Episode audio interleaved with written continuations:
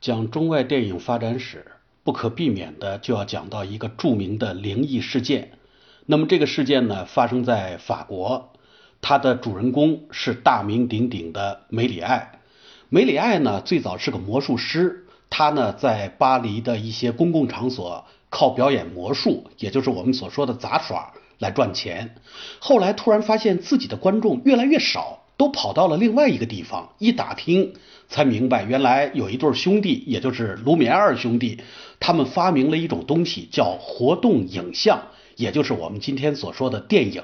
很多观众呢，觉着魔术已经没有什么可看的了，于是乎去跑到那些咖啡馆，或者说放映活动影像的地方去看这种新奇的玩意儿。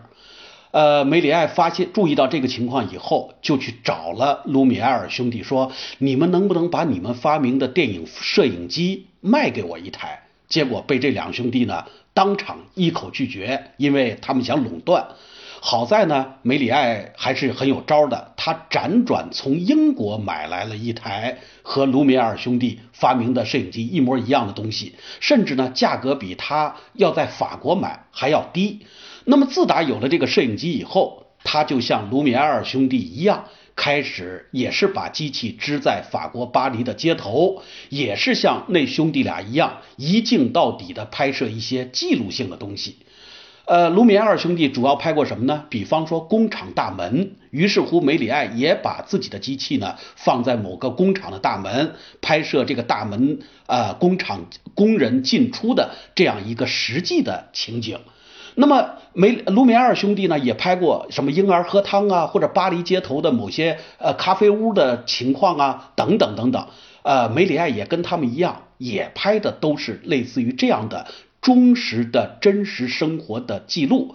但是有一天，他突然改变了，改变的原因就是这一天他遇到了鬼。怎么遇到鬼了呢？这天他刚把他机器支在马路的中间，然后呢拍拍拍。拍完之后，呃，累了一天了，回到家以后，他总要看看自己拍的效果。结果呢，没有想到的事情发生了。什么事情呢？他拍的是一条马路，那么这个马路呢，就过去了一辆马车。当这个马车走到他画面中间的时候，突然之间消失不见了，取而代之的是一个送葬的灵车。那么灵异事件就这样诡异的。发生了，究竟是什么原因？以及这个电影史上的著名灵异事件会给梅里爱带来什么？会给我们后来的电影带来什么？如果您对以下的节目感兴趣的话，或者说对刚才的疑问感兴趣的话，请您打赏或者请您订购我们的节目，谢谢。